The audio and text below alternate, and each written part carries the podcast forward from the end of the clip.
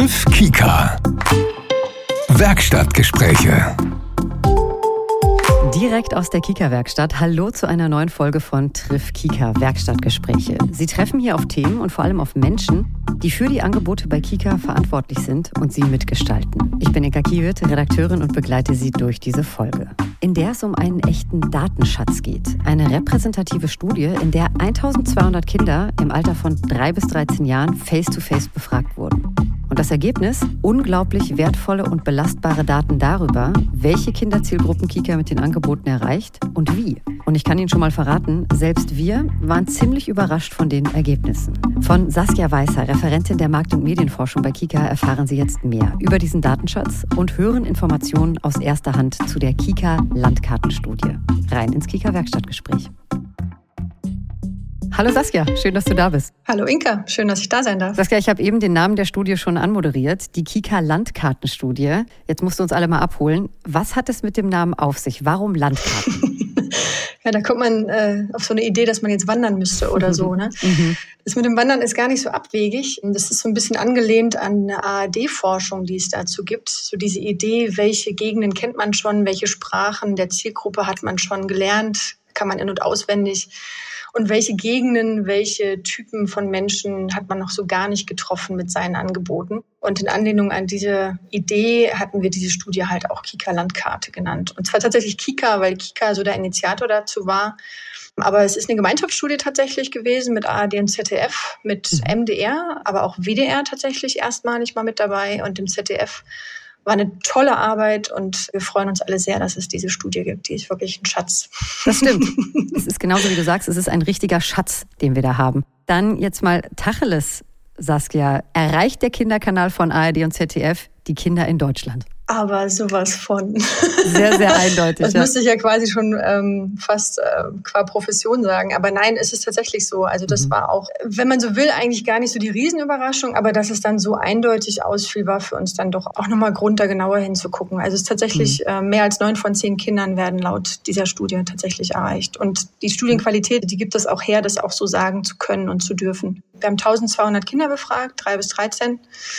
Also klar, die Vorschulkinder über die Haupterziehungspersonen, auch Haupterziehungspersonen, nicht nur die Mütter, sondern wie gesagt, die Haupterziehungspersonen. Mhm. Ich lache mich dann immer ein bisschen kaputt danach bei der Überlegung, ob dann danach quasi kleiner Ehekrach losgeht, wer denn die tatsächliche Haupterziehungsperson ist oder nicht. Also ja, das haben wir dann schon vorstellen. so gemacht, genau. Ähm, aber 1200 Kinder, Nord, Süd, Ost, West, arm, reich, mit Migrationshintergrund, ohne Migrationshintergrund.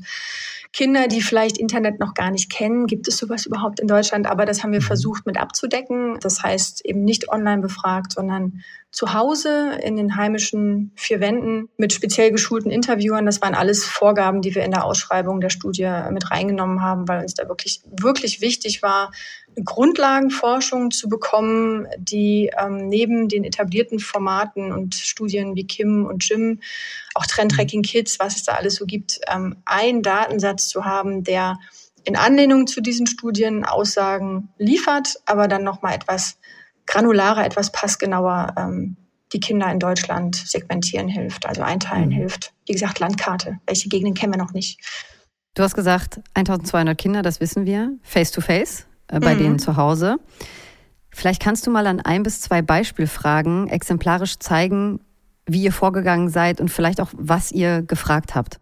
Naja, also ich habe dann sofort dieses Bild vor Augen. Das ist so ein jugendlicher Interviewer, der dann nach Hause kommt. Kinder werden auch separat gefragt von den Eltern. Also klar, die Eltern können mit dabei sein, dürfen aber ins Interview nicht eingreifen. Also es soll wirklich schon mhm. die Kinderaussage auch erhoben werden. Und dann hast du so eine Frage wie gleich zum Beispiel am Anfang, dass die Kinder gefragt werden, was denn so das ist, was sie so am liebsten gucken. Und zwar mhm. jetzt so grundsätzlich, egal auf welchem Gerät oder welcher Anbieter, welcher Absender. Also Anbieter sagen wir da nicht, sondern wir sagen so, naja, also egal ob das jetzt Clips sind, kleine Filme, kleine Sendungen, kleine Schnipsel, was sind so die, das ist so das Liebste, was du guckst, egal wo, egal wie, egal in welcher Form. Mhm. Und dann ist das sozusagen der Lieblingscontent, den die Kinder uns dann danach genannt haben. Und dann fragen wir auch nicht nur den Lieblings-Lieblingscontent ab, sondern auch noch so, naja, und was guckst du halt auch noch total gerne, was schaust du gerne?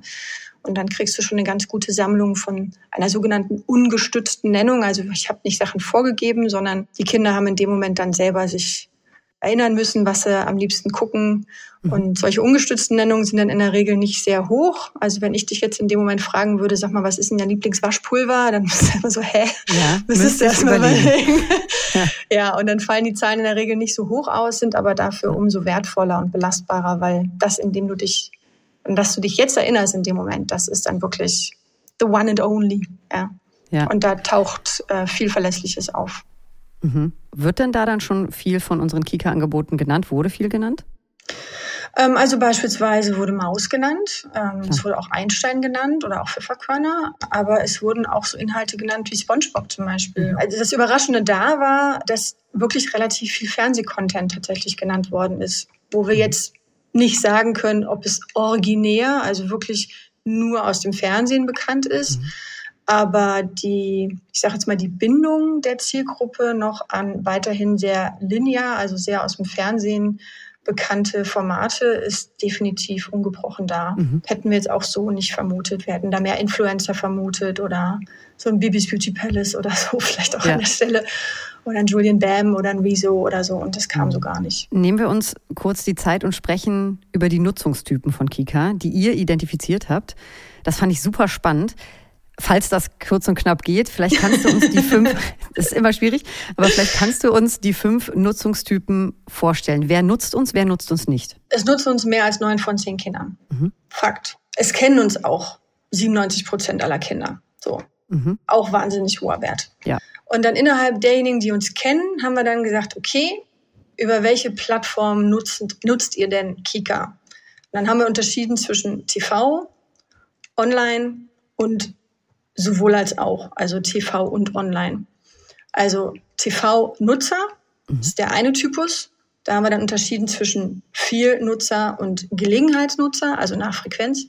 Das sind die ersten beiden Typen. Dann Online-Nutzer, da war die Riesenüberraschung, überhaupt der große Knall in der Studie, dass gar keine Online-Exklusivnutzerschaften auszufinden mhm.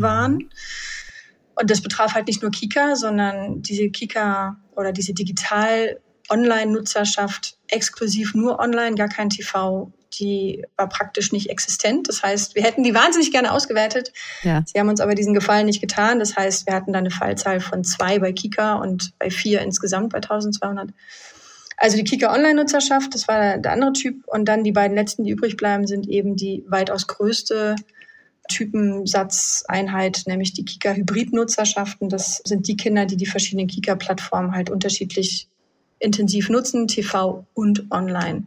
Mhm. Die machten wirklich zwei Drittel des Ganzen aus. Mhm. Also kurz und knapp, TV, Hybrid und online und dann innerhalb von TV und Hybrid die Viel- und die Gelegenheitsnutzer. Und online mhm. war zu klein. Wollten wir gerne auswerten, ging nicht. Aber das finde ich ja total spannend. Das heißt im Umkehrschluss, dass das digitale Exklusivangebot massiv überschätzt wird? So würde ich es sagen, ja. Also das hm. komplett, ich habe nur Kontakt mit Online-Angeboten von Kika, beziehungsweise weil die Studie ja mehr Aussagen erlaubt als nur Kika-Nutzung, mhm. von Online-Angeboten grundsätzlich komplett gar kein Kontakt mehr mit linearer Ausstrahlung, praktisch nicht existent. Mhm. Deswegen haben wir auch ein bisschen länger an der Studie noch gesessen, weil wir gesagt haben, ja, okay, bevor wir mit solchen Ergebnissen rausgehen, wollten ja. wir dann doch nochmal, ähm, hat ja auch durchaus medienpolitische, strategische Implikationen, das wollten wir dann doch genau wissen, dass das nicht irgendwie methodisch oder fragetechnisch begründet war. Und ja. nee, ist es nicht. Ist wirklich so. Du musst mich korrigieren, wenn ich falsch liege. Aber die Preteens scheinen ja die, sagen wir mal, am schwierigsten zu erreichende Zielgruppe zu sein. Bei den Preteens sprechen wir von den 10- bis 13-Jährigen. Vielleicht können wir mal einen Blick auf unser Image bei den 10- bis 13-jährigen Preteens werfen. Was sagen denn die Zahlen da? Jetzt bin Dann würde ich gerne noch andere Zahlen hinzuziehen, mhm. nämlich Zahlen aus der TV-Quotenmessung. Da war Kika tatsächlich in den letzten zwei Jahren äh, Marktführer bei den 10- bis 13-Jährigen. Mhm. Das wollten mir auch fast die Kollegen kaum glauben, weil genau wie du auch sagst, die Bilder sind da sehr stark. Richtig. Und ja, die 10- bis 13-Jährigen sind somit die am schwierigsten zu erreichende Zielgruppe. Die sind einfach vom Alter her, von den Hormonen her, von all dem, was in dem Alter eigentlich auch angesagt ist, äh, die interessieren sich schon für ganz viele andere Sachen. Da ist RTL dran, da ist ProSieben dran, da ist äh, YouTube Lehrgucken dran, da ist TikTok dran, Snapchat, Instagram, die ganzen Plattformen. Aber sie gucken eben auch TV und sie nutzen auch Kika online. Und auch da war es so, dass innerhalb dieser Zielgruppe nur ein kleiner Prozentsatz von, ich glaube, 12 Prozent gar nicht Kika gucken, komplett gar nicht, gar keinen Kontakt mit irgendeiner Kika-Plattform haben. Mhm. Und alle anderen erreichen wir über TV oder über Online und auch in irgendeiner Weise auch eben TV tatsächlich. Sie futtern sich quasi einmal durchs ganze Medienbuffet, was es so gibt. Mhm. Saskia, was leitest du denn aus dem Gesamtergebnis der Kika-Landkartenstudie ab? Wo können wir uns entspannen bei den Ergebnissen? Wo müssen wir dringend in Sachen Veränderungen ansetzen bei Kika bei uns? Also, wo wir uns entspannen können, ist, glaube ich, bei der Tatsache, dass wir sehr viel besser sind, als wir dachten. Mhm. Das glaube ich schon. Das finde ich gut. Das ist aber, das ist aber niemals Aufforderung dazu, sich zurückzulehnen und zu sagen, passt. Mhm. Sondern die Reise wird ja weitergehen und gerade diese Hybridnutzung zeigt ja, dass wir immer TV und Online zusammen denken müssen. Und du hattest vorhin ja auch zum Beispiel schon die Preteens angesprochen. Und wenn ich so dieses Medienbuffet anspreche, was die sich also komplett anschauen und sich wirklich dadurch arbeiten auf Suche nach inspirierenden, aspirierenden Inhalten.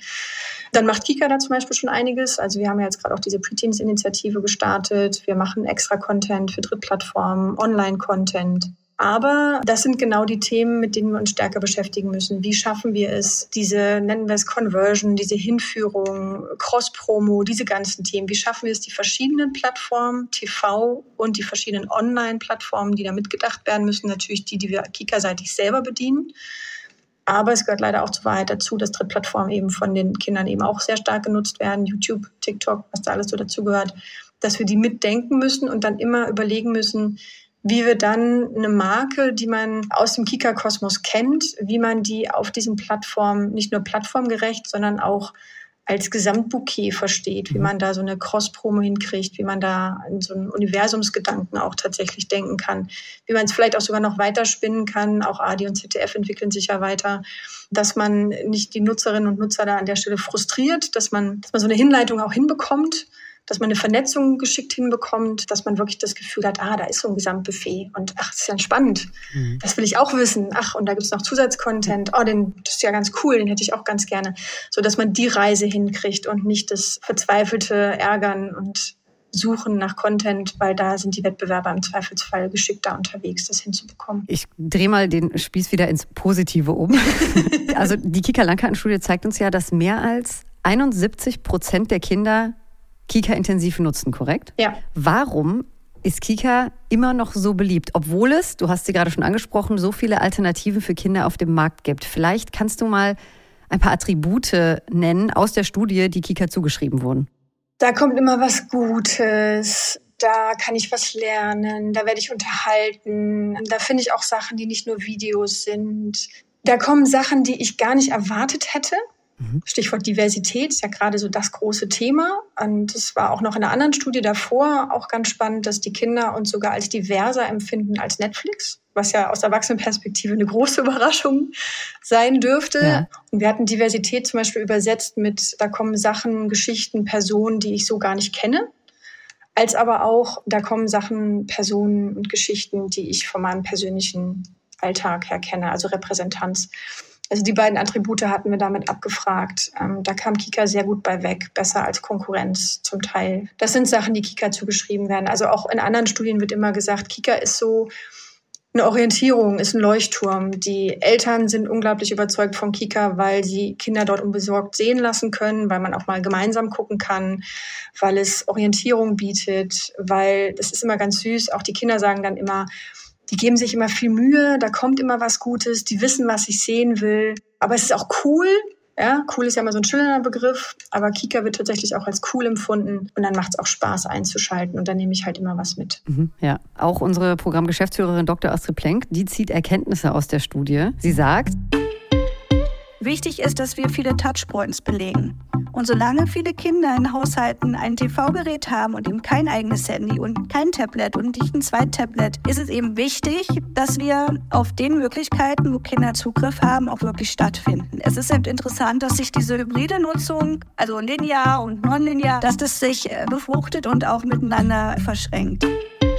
Saskia, wo befruchtet sich denn TV und Online? Was sind Nutzungsszenarien, die genau diese wichtige Verschränkung verdeutlichen? Naja, da muss man sich quasi den Tagesablauf vor Augen halten, den die Kinder heutzutage haben. Ne? Also mhm. wenn ich mir so einen Tagesablauf angucke, den wir in der Studie eben auch abgefragt hatten, du hattest ja vorhin nach Frageformulierungen ähm, gefragt. Ja. Frageformulierung gefragt, genau. Mhm. Da ist, da haben wir auch tatsächlich die Kinder gefragt, wo denn die Medien in ihrem Alltag stattfinden, aber auch sonstige Aktivitäten. Und da hat sich ein Trend fortgesetzt und etabliert, den wir schon seit mehreren Jahren beobachten. Da spricht man immer von dieser institutionalisierten Kindheit. Also natürlich gehen Kinder morgens in die Schule, sei denn es Corona und sie dürfen es halt nicht. Zum Glück nicht. Ähm, oder auch, oder genau, oder auch in den Kindergarten. Das heißt, da gibt es natürliche Absenzen von der, also die sind dann einfach mal nicht da.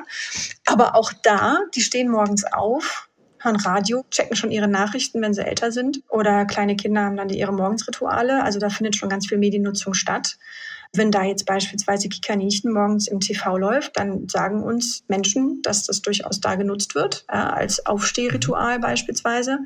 Und wenn das dann aber vielleicht in den Zeitablauf nicht passt, dann kann ich da natürlich auf die mobile Alternative gehen oder wir machen einen entsprechenden Winker im Fernsehen, was darauf hinweist, dass es natürlich diese Alternative gibt, wenn dieser Ablauf, der ja im Linearen immer vorgegeben sein muss, er strukturiert ja den Alltag, dann kann ich es mir aber passgenau eben digital nutzen. Und so kann ich den kompletten Tag hindurchgehen und stelle immer wieder fest, dass wenn ich einen Akzent setze, im Linearen beispielsweise, dass ich sage, okay, Sendung verpasst, kannst du da gucken oder du möchtest mehr davon, mhm. ähm, geh in den Kika-Player, dass dann daraufhin auch die Nutzung in, auf den Online-Devices auch tatsächlich ansteigt.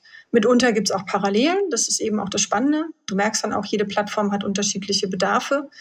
So ein TV-Gerät zum Beispiel im Haushalt, über das ich aber vielleicht auch Smart-TV-Inhalte nutzen kann, ist grundsätzlich einfach mal barriereärmer. Ich muss nicht etwa darüber diskutieren, dass ich jetzt ein mobiles Device zur Verfügung gestellt bekomme. Mhm. Andererseits ist es aber genau barrierestärker, weil Papa gerade Fußball gucken möchte oder Mama gerade einen anderen Inhalt lieber sehen möchte und dann ist das Ding leider belegt, ja. Und so setzen sich ganz, ganz viele Geschichten zusammen, die sich zum Teil eben auch aus dieser Studie lesen lassen und wo man immer sehen kann, ah, da gibt es einen Online-Content, wie Kikaninchen oder Sendungsvideos, aber eben auch eine Sendung wird zum Beispiel im Online warm gespielt. Ich stelle sie online first und dann stelle ich sie anschließend ins Fernsehen und auf einmal siehe da, sie hat auf einem ungelernten Sendeplatz plötzlich viel höhere Reichweiten als vorher, weil interessanterweise das dann trotzdem nochmal geguckt wird und so, so wird ein Schuh draus. So wird eine gegenseitige Befruchtung daraus. Sag mal, inwiefern beeinflussen denn Plattformen wie TikTok, wie YouTube oder auch Netflix zum Beispiel die Sehgewohnheiten und Erwartungen der Kinder, wenn wir jetzt den Vergleich zu unserem Angebot ziehen? Das tun sie sehr stark. Also mhm. allein schon, also das jetzt in der Reihenfolge, ich würde mal YouTube und TikTok äh, als eine Gruppe sehen. Netflix ist mhm. nochmal ein bisschen anders. Also YouTube und TikTok verändern die Sehgewohnheiten dahingehend, dass schlicht und ergreifend wahrscheinlich würden jetzt alle Lehrkräfte um mich rum sofort Ja schreien, weil sie es vielleicht auch bemerken, die Aufmerksamkeitsspanne der Kinder, also die, mhm. die sinkt auch tatsächlich. Also wenn ich jetzt Audience Flow Analysen mache beim Fernsehen, sprich gucke, wie verändert sich denn die Kurve über die Sendungen hinweg, dann steigen tatsächlich die Ansprüche, wie Ansprachehaltung zu sein hat, auch beim linearen Angebot. Also Kika hat zum Beispiel viele Dokus, was auch toll ist. Ich bin großer Fan unserer Doku-Vielfalt mhm. bei uns. Aber Dokus sind mitunter eher ruhiger erzählt vielleicht, ja? ja. Das heißt, das ist dann schon eine Herausforderung, wenn ich weiß, Kinder haben bei YouTube eher schnelle Schnitte, ähm, direkte Kameraführung, dieses Point of View, ne? Also so diese direkte Kamerahaltung, äh, direkte Ansprache des Moderators, der Moderatorin. Und das habe ich dann vielleicht im Fernsehen nicht dann muss ich mich tatsächlich fragen, gehe ich ein Stück weit darauf ein als Programmschaffender, dass ich vielleicht auch ein Stück weit die Dramaturgie ändern muss, bei Shows beispielsweise oder bei Magazinen, dass ich ein Stück weit YouTubiger werde, clippiger werde oder die Dramaturgie ein bisschen direkter führe, als ich das vielleicht bislang getan habe. Oder aber, wenn mir wichtig ist, wir haben ja auch einen Auftrag, auch einen, ein, wenn man so will, Bewegtbildauftrag, dass ich sage, nein, dieses Stück kann man nur ruhig und langsam erzählen, weil es sonst seine Wirkung gar nicht entfalten kann dann muss ich das auch aushalten, dass dann unter Umständen Kinder das dann nicht mehr in dem Maße gucken oder ich es halt immer wieder zeigen muss, um auf die Art und Weise auch eine, mhm. Eine Bildung zu verursachen, ne? also eine, sie heranzuführen an solche Erzählfarben und Erzählformen. Mhm. Und du hattest vorhin nach Netflix gefragt. Naja, Netflix ist eben Herausforderung in puncto Auffindbarkeit von Inhalten, mhm. Kuratierung von Inhalten und natürlich die große Konkurrenz für die Familienzeit, Freitag, Samstagabend. Was für Content habe ich da, den ich da zusammen gucken kann? Und natürlich Netflix hat so einen cooles Faktor, ne? Peer Group Talk. So, was habe ich da? Was habe ich da mhm. nicht? Aber ich denke, da kann Kika eben auch an der Stelle, gerade auch eben mit AD und ZDF zusammen, vielleicht auch sich eigentlich ganz gute Sachen überlegen. Ähm, die Inhalte hätten wir auf alle Fälle. Saskia, jetzt mal provokativ gefragt. Braucht es 2023 und in den kommenden Jahren Braucht es einen linearen TV-Sender für Kinder? Auf alle Fälle. mhm. Gar keine Frage. Aber vielleicht kannst du es zusammenfassen. Was für einen Stellenwert hat denn die lineare Nutzung und wird sie haben in Zukunft? Gleichbleibend wird es noch mehr? Was ist, was ist, deine, was ist deine Prognose? Was ist der Status quo? Also, das heißt, du fragst ja Grunde nach der Zukunft des, des Fernsehens mhm, grundsätzlich. Hat ja schon eine gewisse medienpolitische Relevanz gerade, die Frage. Mhm. Okay, um es ernsthaft zu beantworten, mhm. Fernsehen wird nie sterben. Bin ich 100% von überzeugt. Warum? Radio ist auch nicht tot. Und bevor jetzt hier der Whataboutism irgendwie zuschlägt, ähm, ich bin vollkommen davon überzeugt, dass es Fernsehen weitergeben wird. Einfach weil Fernsehen so viel andere Funktionen erfüllt, über die gar nicht in der öffentlichen Kommunikation so großartig gesprochen wird. Fernsehen strukturiert den Tag, Fernsehen liefert eben Aspiration, liefert Content, den ich in einer Lean-Back-Situation, ich kann mich mal einfach aufs Sofa schmeißen und mal einschalten und muss keine Entscheidung treffen. Da gibt es auch andere Studien, die das wunderbar schon immer wieder rausgearbeitet haben. Aber ich kann es auch ganz einfach beantworten.